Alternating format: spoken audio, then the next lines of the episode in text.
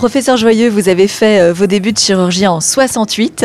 La chirurgie n'a plus aucun secret pour vous. Justement, qu'est-ce qui différencie un chirurgien d'un grand chirurgien, selon vous? D'abord- D'abord, si elle a encore des secrets pour moi, je vais vous dire pourquoi. J'ai un de mes collègues, qui est un de mes élèves, qui est absolument remarquable, qui s'est mis au robot. Moi, je m'y suis pas mis. Parce que j'ai considéré que, d'abord, c'est pas que ça me plaisait pas, mais j'ai considéré qu'il fallait laisser ça aux jeunes. Moi, j'arrive en fin de carrière, j'ai fait la chirurgie qu'on dit ouverte. Vous voyez Bon, et donc, quand il faut ouvrir, que c'est compliqué, demain, j'ai une intervention chirurgicale compliquée. Bon, là, elle a été, cette patiente a été opérée de multiples fois. On peut pas s'amuser avec le robot. Bon, mais par contre, la chirurgie au robot, La célioscopie la célioscopie, tout ça, c'est fabuleux. Et je me rends compte, par exemple, que j'ai un de mes collègues qui fait ça très bien. Je lui envoie des malades d'Allemagne, de Belgique, d'Italie, etc. Il arrive à éviter l'anus artificiel. Bon, l'anus artificiel, c'est quand même pas marrant pour quelqu'un qui se retrouve avec une poche sur le ventre. Eh bien, aujourd'hui, grâce au robot, on peut éviter ça. Alors, évidemment, avant, on va faire des rayons, on va faire de la chimio, on va réduire le volume de la tumeur, et ça va permettre de faire une chirurgie conservatrice. Donc, la chirurgie évoluera. Elle a toujours des secrets pour moi. J'apprends tous les jours, même à 68 balais, puisque j'ai 68 balais, et je me régale d'apprendre quand je vois les jeunes. Ils sont passionnés et c'est formidable. Et je pense que dans l'avenir, on va encore faire des progrès plus importants. La chirurgie, la neurochirurgie a fait des progrès considérables. Toutes les chirurgies ont fait des progrès. Et je voyais récemment un de mes anciens collègues, un de mes maîtres même, qui disait la chirurgie n'évoluera plus. Non, alors là, là, là vraiment, il est à côté de ses pompes. La chirurgie continuera à évoluer. C'est un magnifique métier. Si c'était à refaire, je le referais 100 fois. Et alors, donc, j'en reviens à ma question. Qu'est-ce qui fait la différence entre un, chirurgien et un grand chirurgien? Vous savez, il n'y a pas de petite chirurgie. Il n'y a pas de petite chirurgie. Même un ongle incarné, qui peut être trois fois rien, un panari, si vous l'incisez mal, vous coupez la sensibilité du doigt. Ça veut dire que vous faites, soi-disant, un petit geste de petite chirurgie et vous esquintez un doigt de pied ou de main. La chirurgie, c'est un métier délicat. C'est un métier où il faut bien connaître l'anatomie, où il faut bien connaître la physiologie, le fonctionnement, et c'est très sérieux. C'est d'une très très grande rigueur. Vous savez à quoi je le comparerais? Au cinéma. Pa- Parce que mon rêve, c'est de faire un film.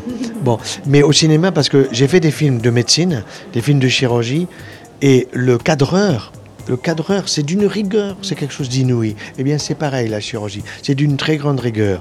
Et si un patient ne sent pas de la rigueur dans celui qui va l'opérer, ça veut dire qu'il doit venir le voir la veille de l'opération.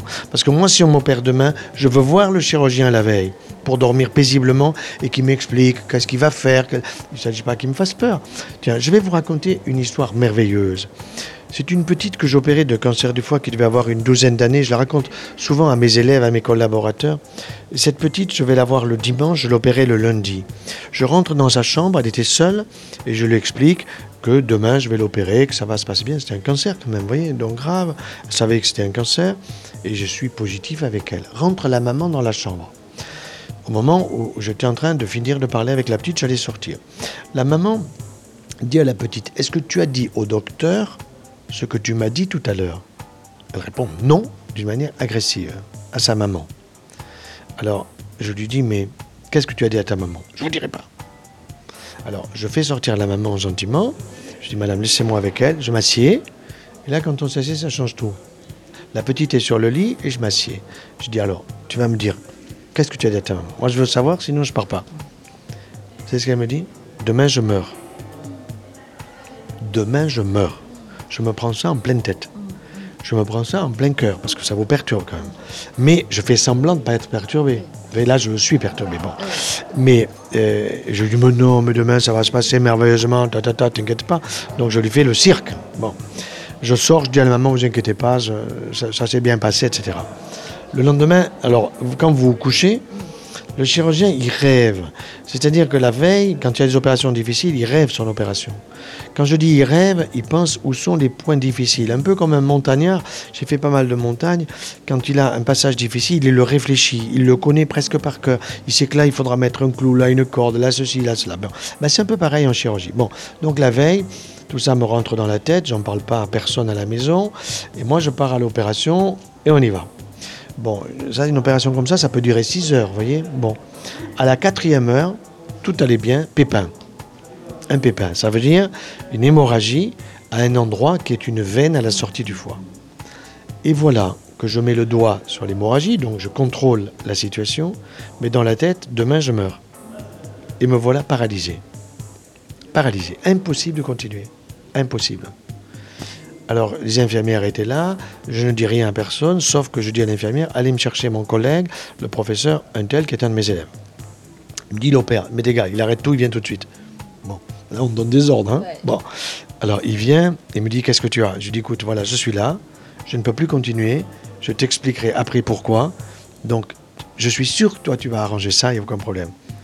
Il a pris ma main, et on a remplacé les doigts, il a réglé la situation. Dix ans plus tard, il est arrivé la même chose. À lui, avec un autre patient. Il m'appelle, il me dit, tu sais, comme toi, il y a dix ans.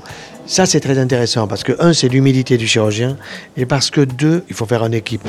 C'est-à-dire, et ça, c'est la grande valeur des centres anticancéreux, à mon avis, c'est que, un, on n'a pas de clientèle privée, ça, c'est très agréable. On est fonctionnaire de l'État, donc on n'est pas lié fric avec les gens. Et deuxièmement, on est en équipe, c'est-à-dire, vous choisissez vos collaborateurs. Bon, et quand vous choisissez vos collaborateurs, vous choisissez ce qui, des gens avec lesquels vous pouvez vous entendre, vous les, vous les voyez bien formés, ils ont votre, votre même humanisme, votre conception, etc.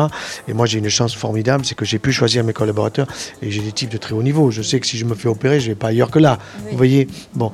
Et donc, quand vous, je reviens à votre question, quelle différence entre grand et petit Pour moi, tout chirurgien doit être très rigoureux. Alors, il n'y a pas de petite chirurgie. Il n'y a pas de petits, il a pas de petits gestes en chirurgie. Vous voyez, l'autre jour, je confiais à un de mes collaborateurs euh, un geste pour mettre un cathéter un peu difficile, euh, qui n'était pas trop difficile à faire. Bon, et puis une heure après, je, reviens, il n'y arrivait pas. Je dis, mais pourquoi tu m'as pas appelé Un jeune? Pourquoi? Ah, monsieur, je ne sais pas. Mais attends, tu m'appelles jour et nuit, mon vieux. Il faut que tu m'appelles, je vais te montrer. Alors, je me suis habillé, j'ai dit, tu vois ce qu'il faut faire, c'est ça. Bon, il a appris quelque chose. Ça faisait une heure qu'il tripotait, qu'il n'y arrivait pas. Donc ça aussi c'est très important, c'est l'expérience à transmettre. Être chirurgien, c'est aussi transmettre quand vous avancez en âge. Donc vous devez transmettre vos techniques. Moi je suis gaucher par exemple, hein. c'est-à-dire mon, geste le plus précis est avec ma main gauche. Je peux opérer avec la droite. Mais quand je suis avec un vrai droitier, parfois et, il ne me suit pas bien pour les gestes. Vous voyez? Bon, alors je lui dis, euh, si tu n'y arrives pas, il va falloir que tu t'adaptes à moi. Moi, j'ai pas à m'adapter à toi. C'est moi le vieux, tu t'adaptes à moi. Sinon, je vais chercher un gaucher, quoi. Bon, mais vous voyez, c'est des, des choses qui sont très importantes, mais que c'est beau ce métier. Et pour revenir à cette euh, petite fille, euh, effectivement, ça fait froid dans le dos. Tout n'est pas. Elle s'en est sortie. Bon, le malheur, c'est qu'elle a fait, je je sais plus, quelques années plus tard, des métastases pulmonaires. Bon, nous l'avons perdue mais on a pu prolonger sa vie d'une manière correcte. Malheureusement, on n'avait pas à l'époque les chimiothérapies suffisantes pour que ça ne reparte pas. Vous voyez Bon, et il n'y avait pas d'indication de, transplantation hépatique. Il n'y a pratiquement pas d'indication de transplantation hépatique pour quelqu'un qui est traité pour un cancer du foie. Mais ça veut dire aussi que euh, on est en face de cas qui sont difficiles. C'est lourd, vous voyez. Vous savez, j'ai écrit un livre qui s'appelle Avec une dame. Euh, ce livre, c'est Laurence et moi euh, ce livre s'appelle J'aimerais tant qu'on se revoie, mon fils. Bon, et c'est une femme qui un jour, minuit, je réponds mail assez tard le soir, et elle me dit, elle me fait comprendre qu'elle veut rejoindre son fils. Je me suis dit, elle va se suicider, quoi. Alors j'ai écoutez, avant de rejoindre votre fils, on peut parler. Et on va se parler pendant un an et demi par mail tous les soirs.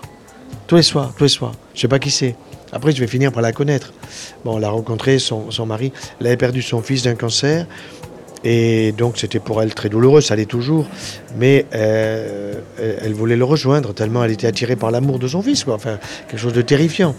Et finalement un jour, elle est, allée, elle est allée à l'abbaye de Sénanque, c'est ma femme qui lui avait conseillé d'aller là-bas, pour une semaine, réfléchir, elle a repris tout notre dialogue, elle a fait un bouquin. Elle m'a, dit, est-ce que tu corriges? Non, moi je corrige rien, tout ce que je t'ai dit, je ne le change pas, parce que maintenant on se connaît, on se tutoie. Mais pendant un an et demi, c'était incroyable aller-retour de mail tous les soirs, tous les soirs, tous les soirs. Hein. Puis elle ne me lâchait pas. Ah et puis bon, elle était, euh, je dirais, sans espérance. Vous voyez? C'était une époque où, quand son petit, euh, quand son, oui, son, petit grand, 19 ans, était au cimetière, quand il pleuvait, elle allait au cimetière, elle mettait l'imperméable sur la tombe pour pas qu'il se mouille. Quand il y avait le rouleau compresseur, elle avait peur qu'on l'étouffe. Enfin, c'était dément. Donc il a fallu que, que j'y aille. Mais elle m'a beaucoup appris. Parce que quand je, donnais une réponse, ça lui suffisait pas. Elle m'en envoyait une autre, vous voyez. C'était passionnant. Bon, et le livre est sorti récemment et, et hier ou avant-hier, en consultation, une dame est venue, elle m'a sorti le bouquin. Je dis, mais vous avez perdu un fils? Non. Mais pourquoi il vous intéresse ce livre? Ben, Je l'ai vu en librairie, j'aimerais tant qu'on se revoie mon fils, parce que c'est aussi bien mon fils, mon père, ma mère, enfin, c'est toute personne qu'on a perdue. Voilà. Tout n'est pas bon à dire à son chirurgien la veille d'une opération. Eh bien, oui, vous voyez, parce que. Mais en même temps, la petite, quand elle me l'a dit, au fond, elle, elle a bien fait de me le dire, parce que ça vous met un peu dans l'immunité. Parce que parfois, quand on fait de très belles opérations et qu'on en sort vainqueur, ça peut vous monter un peu la tête. Vous voyez Quand vous mettez des chirurgiens entre eux, ils sont épouvantables. C'est à celui qui, qui regardera l'autre de plus haut. Bon, c'est pour ça que j'aime pas trop les congrès de chirurgie, j'y vais de moins en moins. Je vais plutôt dans les congrès des autres euh, spécialités. Mais. euh, Un, un patient peut transmettre sa, sa peur euh, Oui, à un chirurgien. oui, bien sûr, bien sûr, bien sûr qu'il peut transmettre parce que nous sommes des êtres humains et donc euh, oui, oui, bien sûr qu'il peut nous transmettre sa peur. Et, et c'est pour ça quand même que moi je, je veux voir quand même parce que quand il vous transmet la peur, vous êtes son buvard. C'est-à-dire que vous pompez sa, sa peur. D'ailleurs, je leur dis souvent, il faut me dire ce que vous avez dans la tête. Parce que je veux que vous dormiez paisiblement. Parce qu'on sait que quand vous avez quelqu'un qui est trop stressé, il peut faire des embolies pulmonaires plus facilement. Bon, une embolie pulmonaire, ça peut être mortel. Vous savez Ah. Donc, il y a des complications post-opératoires. Il faut que les gens, si possible, arrivent assez paisibles. Alors, les labos, ils vous donnent un Lexomil. Je ne suis pas d'accord, moi. Moi, je ne suis pas d'accord. Je suis plutôt pour que l'interne et le chirurgien, je dis à mon interne, tu diras à la malade, que hier, par exemple, c'était, j'ai opéré lundi. Bon, ben, dimanche, je suis passé à 10h30 du soir, voir les trois patientes que je devais opérer. 10h30. Et j'avais dit à l'infirmière, parce que j'étais, je rentrais d'une conférence, vous leur direz que je passerai avant 11h ce soir. Elle m'attendait, hein Elle m'attendait. Bon, ben, ça rassure. Et alors là, c'est comme si euh, ils vont s'endormir comme des anges. Par contre, sinon, ils ont le trouillomètre à zéro, ils arrivent stressés sur la table de pression. C'est pas bon. Pas bon. Faut faire attention à tout ça. C'est de l'humain, hein Voilà. En tout cas, vous donnez beaucoup de, de vous, de votre personne, de votre parce que savoir. j'aimerais- si jamais j'ai été opéré par un de mes collègues, j'avais une double hernie discale, vous voyez, je souffrais, c'était terrible. Et, et j'aurais, je disais à mon collègue, tu sais, si tu veux me couper la jambe, coupe-la parce que c'est épouvantable. Non, il m'a dit, t'inquiète pas, on va te mettre à la morphine. Il m'a mis à la morphine, ça m'a calmé. Mais ensuite, la morphine, elle, me tenait une demi-heure, trois quarts d'heure. Puis appelé l'infirmière, j'ai mal. Ah non, monsieur, vous n'avez pas la dose. Je dis, mais je suis médecin, donc vous allez m'en donner un peu plus, je supporte pas la douleur. Finalement, il m'a opéré, ça s'est très très bien passé, il a été génial. Et il m'a dit en sortant, fais gaffe, tu as 20% de risque de récidive. Je il va te faire voir 20%, je vais faire du vélo, je vais faire de la piscine, donc je fais pas mal d'activités physiques pour éviter la récidive. Et il m'a opéré maintenant, ça fait 17 ans, il n'y a pas eu de récidive, donc je suis tranquille. Mais euh, celui qui m'a opéré, qui est un, un- un très bon confrère, euh, l'a fait d'une manière géniale. J'avais une confiance totale en lui, quoi. Il n'y avait pas de problème. Mais en même temps, quand il m'a examiné, j'étais en train de perdre la motricité d'une de mes jambes, alors que je suis tout bim, je m'étais mal examiné, parce que j'avais trop mal. Quand on est touché par soi-même, on ne s'examine pas, vous voyez Et bon, il m'a il m'a très bien arrangé. Merci beaucoup en tout Avec cas. grand plaisir. Avec grand plaisir, et, et merci de, de me permettre de faire passer des messages à tous ceux qui, qui peuvent avoir envie d'être en meilleure santé. Merci pour cet entretien passionnant. À très bientôt.